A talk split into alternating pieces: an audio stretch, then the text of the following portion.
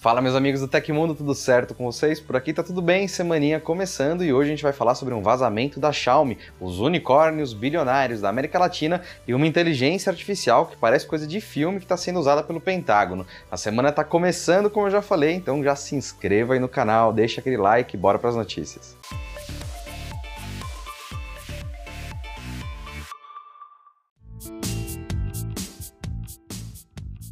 E a dona Xiaomi vai realizar nessa terça-feira um evento de apresentação do celular com tela dobrável, o Mi Mix 4 e o tablet Mi Pad 5. Enquanto isso, mais informações sobre os novos produtos continuam surgindo na internet. No aquecimento para a conferência, a fabricante chinesa publicou teasers que promovem a câmera de selfie sob a tela do smartphone premium. Usando imagens da natureza, os anúncios destacam que o sensor frontal é praticamente invisível. Essa é a primeira vez que a Xiaomi apresenta a tela frontal do Mi Mix 4, confirmando que o dispositivo não terá note para a câmera. Conforme as informações, o modelo traz um display AMOLED de 6,67 polegadas com suporte à taxa de atualização de 120 Hz. O Mi Mix 4 deve ser alimentado pelo processador Snapdragon 888 Plus da Qualcomm e ter uma câmera principal de 108 MP. Além disso, o aparelho pode usar uma bateria de 5.000 mAh com carregamento rápido de 120 watts. Mais informações sobre o Mi Pad 5 também vazaram na internet nos últimos dias. Supostas imagens promocionais entregaram que o dispositivo terá um módulo traseiro com duas câmeras no formato quadrado semelhante às linhas de smartphones Mi e Redmi. Aos interessados, o evento da Xiaomi amanhã vai acontecer a partir das 9h30 da noite. A conferência comandada por Lei Yun, CEO da marca, será transmitida de forma virtual.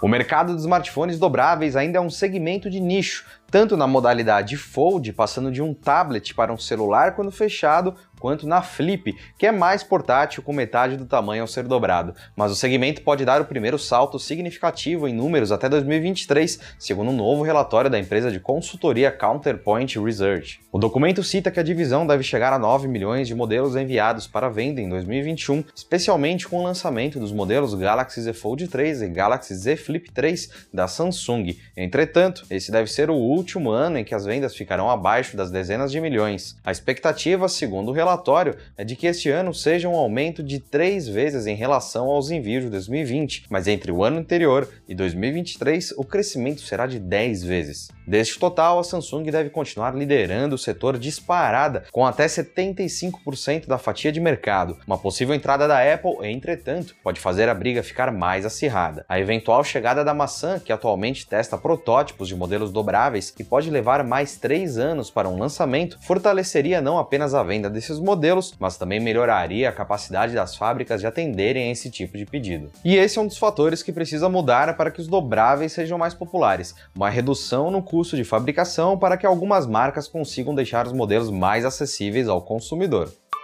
Com uma mão na computação quântica e do Google, cientistas afirmam ter criado um cristal do tempo, um material que consegue se reorganizar em diferentes configurações eternamente sem gastar um tostão de energia no processo. Pesquisadores do Google e de algumas das principais universidades dos Estados Unidos usaram o Sycamore, o computador quântico do Google, para gerar o material. Um cristal é um conjunto de átomos que estão organizados de modo a formar um padrão repetitivo, diferente do que acontece em um líquido, em que as moléculas estão distribuídas de forma não uniforme, os elementos formam uma rede sequencial. A neve ou o grão de sal são dois bons exemplos. No cristal do tempo, o padrão de repetição não acontece a uma determinada distância, como acontece nos outros cristais, mas a cada intervalo de tempo. É como se fosse um pêndulo se movendo de uma forma perpétua e sem gastar energia, indo de encontro com a segunda lei da termodinâmica. Os cristais do tempo possuem uma constituição básica com alguns elementos. O primeiro deles é uma fila única de partículas que possuem suas próprias orientações magnéticas. Essa fileira fica presa em um ambiente com diversas configurações de energia,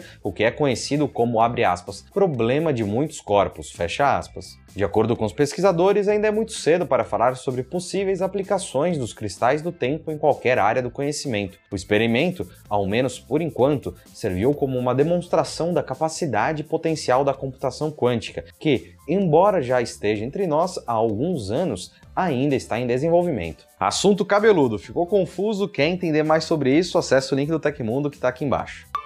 Os militares dos Estados Unidos têm realizado testes com uma rede experimental de inteligência artificial capaz de prever o futuro. O sistema permitiria ao Pentágono identificar prováveis ações futuras de inimigos com dias de antecedência, conforme noticiou The Drive. De forma similar ao filme Minority Report de 2002, a ferramenta reúne dados de diversas fontes, como satélites, sensores, relatórios de inteligência e radar, entre outras. Com base nessas informações, a inteligência artificial tenta antecipar os movimentos dos adversários, avaliando padrões, anomalias e tendências em meio a elas. Intitulados Experimentos Globais de Denominação da Informação, GID, os testes apresentaram resultados promissores. Todos os dados utilizados pelo GID já estão disponíveis atualmente para análise humana. No entanto, a ferramenta realiza o trabalho de maneira muito mais rápida, dando dias de vantagem para o Pentágono na tomada de decisões. Disponibilizados na nuvem, os dados são verificados pelo aprendizado de máquina quase que em tempo real, detectando padrões e informando sobre sinais que mereçam atenção.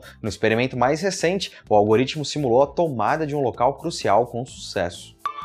E pelo menos 23 startups na América Latina ultrapassaram o limite de avaliação de 1 bilhão de dólares, aponta um relatório da plataforma Crunchbase. Juntas, essas empresas levantaram em 2021 mais de 15 bilhões de dólares para alavancar os negócios em setores que vão de fintechs até alimentos. Grande parte dos investimentos nos unicórnios latino-americanos aconteceram este ano, quando 15 empresas fizeram rodadas de financiamento. Entre os maiores aportes recebidos estão o Banco Digital Brasileiro Nubank, que levantou 750 250 milhões de dólares, e as plataformas de delivery de comida Rappi da Colômbia e iFood do Brasil, cada uma captou 500 milhões de dólares. O segmento de fintechs representou 40% de todo o capital de risco investido na região no ano passado. Atualmente, cerca de dois terços dos unicórnios latino-americanos estão no Brasil. Apesar disso, o maior negócio de fintech registrado na América Latina não foi realizado em uma rodada de investimento tradicional. No final de junho, o JP Morgan pagou 2,3 bilhões de dólares por uma participação de 40% no C6 Bank, banco digital brasileiro que acumulou mais de 7 milhões de clientes em dois anos de existência.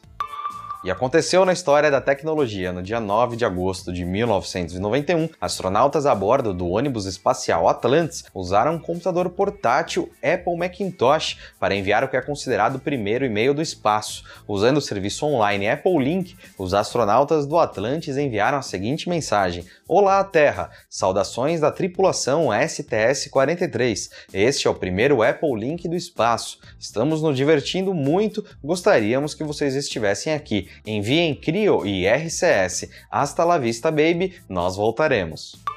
E essas foram as notícias do Hoje no Tecmundo do comecinho da semana. Nosso programa vai ao ar de segunda a sexta sempre no fim do dia. Links e tempos das notícias que a gente deu aqui estão no comentário fixado no YouTube e na descrição do episódio nas plataformas de áudio. Quem quiser assinar o programa com podcast, os links estão na descrição do vídeo. Aqui quem fala é o Felipe Paião e amanhã tem mais. Você pode me encontrar lá no Twitter pela arroba Felipe Paião. Eu espero que vocês continuem seguindo as recomendações da Organização Mundial da Saúde. Até amanhã, um abração.